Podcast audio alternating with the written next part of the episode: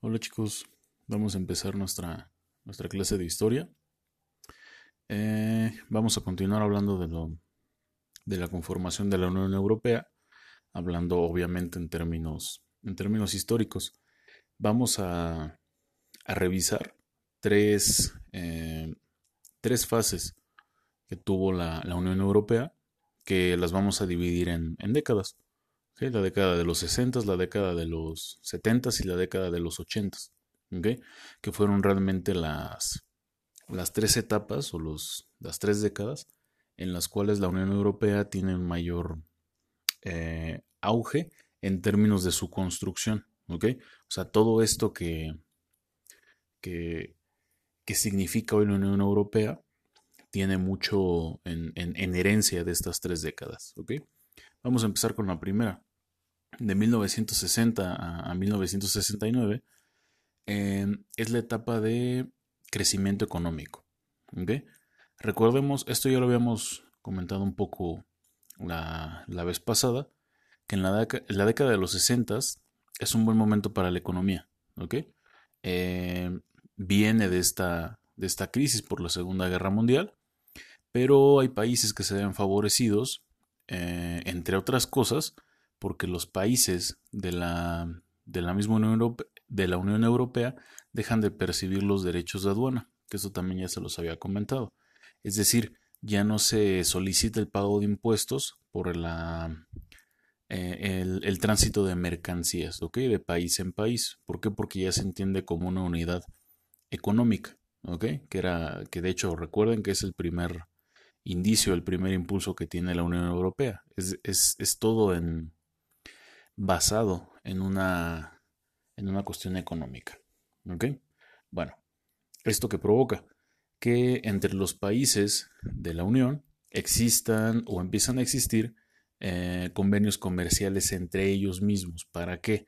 Para poder llevar ciertos productos que no, con los que no se contaban en los países de origen, para poder este, equilibrar un poco la, la dinámica del consumo y además activar un proceso de, de comercialización a gran escala. Bueno, además de eso, eh, se ejerce un control completo de la producción, Sobre todo de la producción alimentaria, que era lo que más preocupaba a la, a la zona de la que estamos, de la que estamos hablando, Esto que, implica que en una primera instancia la idea es que todos tengan la, la totalidad subsistencia perdón, la totalidad en la subsistencia alimenticia. Es decir, la primera idea de, los convenios económicos es que los, pobladores tengan que comer. Esto para nosotros a lo mejor suena eh, hasta como una obviedad, porque el derecho a la comida eh, pues es algo básico. Es más, ni siquiera es un derecho, es una necesidad. Pero en ese entonces, viniendo de la crisis de la que venían, pues era una, era una de las principales preocupaciones, que la gente tuviera, o los pobladores más bien, eh, tuvieran la subsistencia alimenticia, eh, la subsistencia en seguridad, la subsistencia médica, etcétera, etcétera, etcétera. Cuestiones básicas que a nosotros nos parecen básicas, pero que en un periodo de posguerra, pues son complicadas de obtener. ¿Ok? Bueno, eh, estos elementos de, ya fusionados dieron un, pequeño detonante que sirvió para, para ejercer un nuevo mecanismo económico que fue el, el, excedente, sobre todo el excedente en la producción agrícola, es decir, no solo se tenía para darle de comer a la población, también había un excedente en esa producción, es decir, es decir, se producía de más y qué se hacía con ese de más, se vendía a otras zonas. Entonces no solamente cumples con un primer requisito, que es que la, población coma o tenga que comer, sino que además puedes generar eh, un, sistema económico de compra-venta a partir del exceso, del excedente, perdón, que se producía en términos agrícolas. Recuerden que también hablamos que, el mayo del 68 es, es muy recordado por las, las constantes manifestaciones estudiantiles en varias partes del mundo, ¿ok? Pero en específico en, Europa se recuerda mucho por la ciudad de, de París. Esto produjo varios cambios en la sociedad, en, los hábitos de vida eh, de esta famosa generación del, 68. Recuerden igual que la vez pasada les comentaba que, si, si, se pudo lograr eh, ciertos resultados en, en, estas manifestaciones estudiantiles, era también porque ya había una, una estabilidad económica. Entonces eso permitía identificar y, y poder expresar las, las, opiniones con mayor libertad. Con una, incluso hasta con una mayor comodidad, ¿ok? Bueno, eso es lo que refiere a la etapa de los años 60. ¿Qué pasa en los años 70? De 1970 a 1979 hay una comunidad que va creciendo. Se da la primera ampliación de la Unión Europea desde su creación. ¿Cuándo surge esto? En el año nuevo del 73, exactamente el primero de enero de 1973, Dinamarca, eh, Irlanda y el Reino Unido entran a la Unión Europea. Eh, por lo tanto, el, número de Estados miembros o de países miembros aumentaría a nueve. Bueno, eh, ¿cómo, cómo, ingresa o cómo es el ingreso, en qué contexto eh, entran estos países? Pues en la en esta famosa guerra que incluso todavía tiene indicios de continuar y seguir persistiendo, que es la guerra eh, árabe-israelí, en, en, donde se genera esta, esta cuestión de pelear, de pelear un territorio a partir de, nociones culturales religiosas.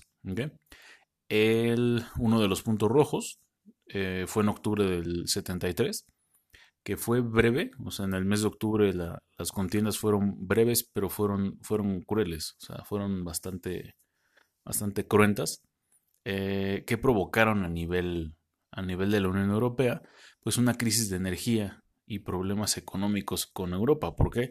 Porque Europa pues es vecino de esa, de esa zona y los energéticos eran consumidos sobre todo de, de aquella zona. ¿ok? Eh, además, hay un, se derroca un régimen eh, totalitario en Portugal en 1974 y además eh, el general Franco en, España, eh, muere en 1975, por, por lo que desaparecen las últimas dictaduras de derecha de Europa que, vivían en ese entonces, ¿ok? O sea, repito, con, con, el derrocamiento de Salazar en Portugal en el 74 y la muerte de Franco en España en el 75, estas dictaduras de derecha que eran una eran un lastre para, el crecimiento de la Unión, eh, ya desaparecen, o sea, desaparecen del plano político, aunque no del plano ideológico, o sea, el hecho de que el líder desaparezca, de que sea derrocado, encerrado o muerto, eso no quiere decir que las ideas que implantaron en su población hayan desaparecido. O sea, todo, incluso, incluso todavía hay, hay ciertos vestigios de, de, las ideas o la ideología que, implantaron estos, estos gobiernos, ¿no? Bueno, o estas dictaduras más bien. Bueno, ¿qué más pasa en, este periodo? Eh, e, empieza a incrementar la, la infraestructura o, hay un impulso hacia la infraestructura, sobre todo en las zonas más pobres del plano europeo. Eh, en el 79, en 1979, es, eh, es elegido por primera vez el Parlamento a través de un sufragio universal, es decir, que todos los, los habitantes de la Unión Europea con, con posibilidad de votación eh, ejercieron el voto para elegir este, este Parlamento, por lo cual se intensifica la lucha eh, contra los procesos antidemocráticos. Y además empieza una idea que no es de la actualidad, aunque ustedes crean o, vean que es como que muy, muy actual hablar del tema, es en los años 70 y es la Unión Europea la primera que adopta nuevas disposiciones para la protección del medio ambiente. Incluso ellos tenían un eslogan, eh, o tienen, creo que todavía, todavía persiste, eh, que incluso ya es hasta de dominio público, que es quien contamina paga. Ya, ya se empezaba a notar un deterioro ambiental, estamos hablando de la década de los 70, ¿no? O sea, desde hace 50 años ya había esta preocupación alarmante por el lado europeo, eh, que lamentablemente ahora se vuelve una, una situación global, no solo, no solo continental. Bueno, vamos a la última década, la década de los 80, una década bastante, bastante compleja. ¿Qué pasa entre 1980 y 1989? Cambia el rostro de Europa. Y un ejemplo claro de ello es la caída del muro de Berlín justamente en el final de la década. Eh, hay, una serie de, acontecimientos, eh, sobre todo laborales y de protesta. Por ejemplo, en, Polonia, el sindicato eh, llamado Solidarność, espero que lo hayan entendido, Solidarność, ejerce presión tras, tras ciertas huelgas en Gendax en el verano de 1980. En Grecia, por otro lado, en 1981, eh, pasa a ser el décimo miembro de la Unión Europea. Y cinco años más tarde se suma España y Portugal.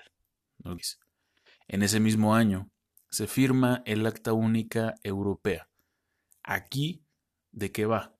Bueno, este tratado constituye la base de un amplio programa de seis años, destinado a eliminar ciertas trabas a la libre circulación de mercancías, es decir, se quería dar origen a un mercado único, que no existieran restricciones para poder generar los dominios y los tratos económicos entre los países miembros de la Unión. Esto, si se fijan, es como que muy complejo, son diferentes temas en muy pocos años, o sea, hay problemas laborales y sindicales del lado de Polonia. Eh, Grecia, Grecia se une, a pesar de no ser una, una potencia. Eh, por fin se acepta España y Portugal, después de la caída de sus, de sus dictaduras. Y en el 86 se fija poner un un tratado económico que le dé beneficios a, la Unión. Pero tal vez el acontecimiento más, más importante y que marca, marca por completo la, la década de los ochentas para la Unión Europea es que el 9 de noviembre de 1989 se produce un gran vuelco político y se derriba el muro de Berlín. Por primera vez, después de 28 años, se abren las fronteras entre lo que se conocían las dos Alemanias, la del este y la del oeste, eh, llevando por fin su unificación, es decir, ya el país como tal que conocemos en la actualidad, hasta 1990. La caída del muro de Berlín es muy importante, ¿por qué? Porque marca el, el, el paso hacia una generación más unificada, independientemente de las ideologías, de si se creía más en el capitalismo o en el socialismo, o si se, se tomaban ciertas áreas de, del discurso político de tal o cual, de tal o cual país, aquí el mensaje que toma o, que expone la Unión Europea es la unificación, ya, ya por fin unificar eh, el territorio por completo, ir aceptando países en términos de no solamente para brindarte beneficios económicos, sino para que nos entendamos como, un, como, em, como una entidad continental. Estos resultados, los vamos a ver la próxima clase, pero se los adelanto, estos resultados ya los vamos a ver en la década de los 90. O sea, en la década de los 90, la Unión Europea ya tiene el formato completo que hoy conocemos. Ya, ya casi en su 90%. Eh, es en los 90, ¿ok? todo lo que sigue es el resultado de todas estas décadas de trabajo, ¿vale? Bueno, hasta aquí vamos a, a terminar el tema. Vamos a continuar la próxima clase y recuerden dejarme sus, la fotografía de sus notas en, en la plataforma de Google Classroom y eh, entrar de preferencia a la hora a la hora marcada en su horario para poder ir resolviendo dudas, ¿vale? Estén bien chicos.